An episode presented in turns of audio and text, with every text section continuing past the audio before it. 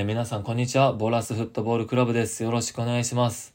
えー、今回はサッカーに必要な空間認知能力についてお話をさせていただきます。えー、このお話の本題に入る前にですね、皆さんにお聞きしたいことがあるんですが、あの皆さんはね、絵を描くのが好きでしょうか？あの、スポーツが好きな人ってね、えー、どっちの方が多いんかなって考えていたんですけども、まあ、僕のイメージはですね、運動ができる人ってあまり絵を上手に描けない人が多いんじゃないかなと思っていたんです。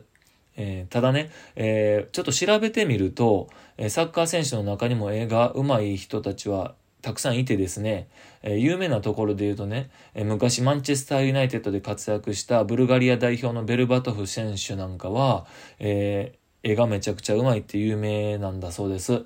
またね、あの、ぜひ検索をしてみてください。えちなみにね、僕はね、絵を描くのが大好きで、まあ、今もね、NFT アートとか、まあ、簡単なところで言うと LINE のスタンプとかもね、えー、作ったりしています。あのー、コミカルな絵もね、えー、好きで描いたりするんですけども、まあ、風景とかの、えリアルな絵もね、え好きなんですね。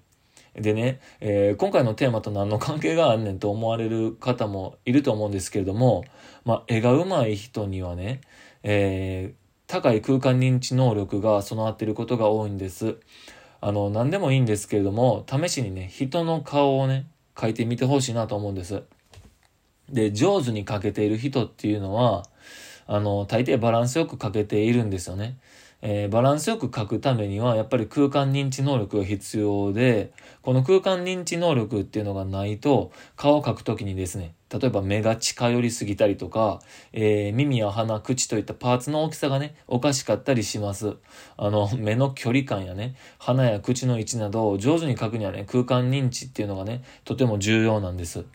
でね、えー、これがサッカーとどう関係があるねんっていう、えー、話なんですけども、例えばね、サッカーの試合で、えー、サイドから中央にいるボランチの選手にパスを出そうと考えたとしますよね。で、ただし、え当然中央のスペースに立っているボランチの選手の周りには、相手の選手や味方の選手がいると思います。で、この時にね、自分の視点から見ると、ボランチの選手の周りにどれぐらいのスペースがあるのかっていうのがね、えー、横からのこう視点なので、見ただけで理解するっていうことがね、難しいんですよね。で、上から俯瞰で見ることはやっぱりここではできないので、えー、まあ言ってしまうと距離感がね、つかみにくいっていうのがわかると思います。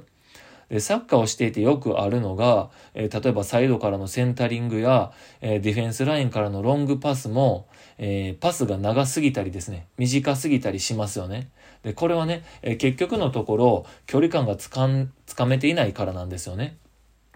で、逆にね、空間認知能力がある人っていうのは、えサッカーの中でも俯瞰のイメージをね、常に作ることができているんです。えー、自分の視点から得た情報だけで、フィールドの状況っていうのをね、頭でイメージして俯瞰で捉えて、えー、距離感をつかむことができているんです。この空間認知能力っていうのがあれば、えー、ポジショニングも良くなってですね、例えば単純に周りとの距離感を考えながらスペースを見つけて、スペースの真ん中にしっかりと立つことができるんです。えー、逆にね、空間認知能力が弱いと、スペースの真ん中に立とうと思っていてもずれてしまったりしています。あの、スルーパスが上手い選手や、ポジショニングが上手い選手っていうのはね、えー、空間認知能力が高い人が多いんじゃないかなと僕は考えています。えー、あとはね、ドリブルなんかでも、えー、相手との距離感や、どのスペースにドリブルすべきか、みたいなことをね、え考えれるのにも、えー、空間認知能力っていうのが役立ちます。例えばドリブルをしていてね、相手に寄せられずに進むことができる、えー、相手との距離感を保ちながら、どのスペースにボールを運ぶかっていうのはね、これかなり空間認知能力が大切なんですよね。あの、ドリブルでね、よく言われるのが、進むべきコースが見えるとか、えー、道が見えるみたいなこと言われるんですけども、えー、これっていうのはですね、結局のところ頭でね、俯瞰で捉えたイメージを作ることができているかどうかっていうところなんですよね。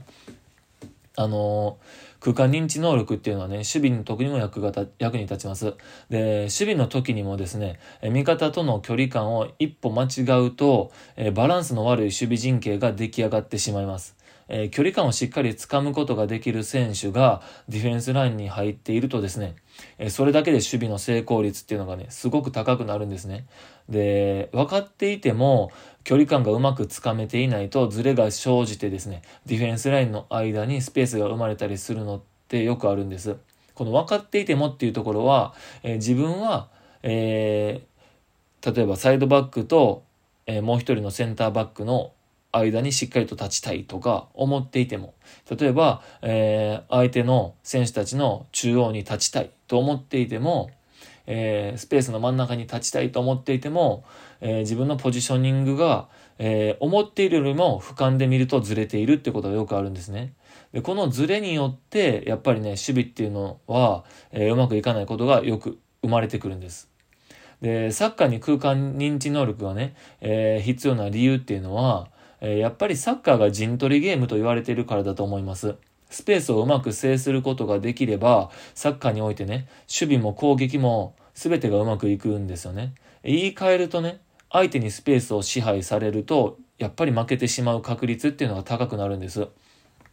あのー、でね、じゃあ実際空間認知能力をどうやって鍛えればいいねんっていう話なんですけれども、えー、ここはね、えー、例えば絵を描いたりとか、あの、他にはね、レゴをしたりとか、あとは片付けや整理整頓するのも僕はいいんじゃないかなと思ってます。これはね、実は他の国ではよく使われている空間認知能力の鍛え方なんですよね。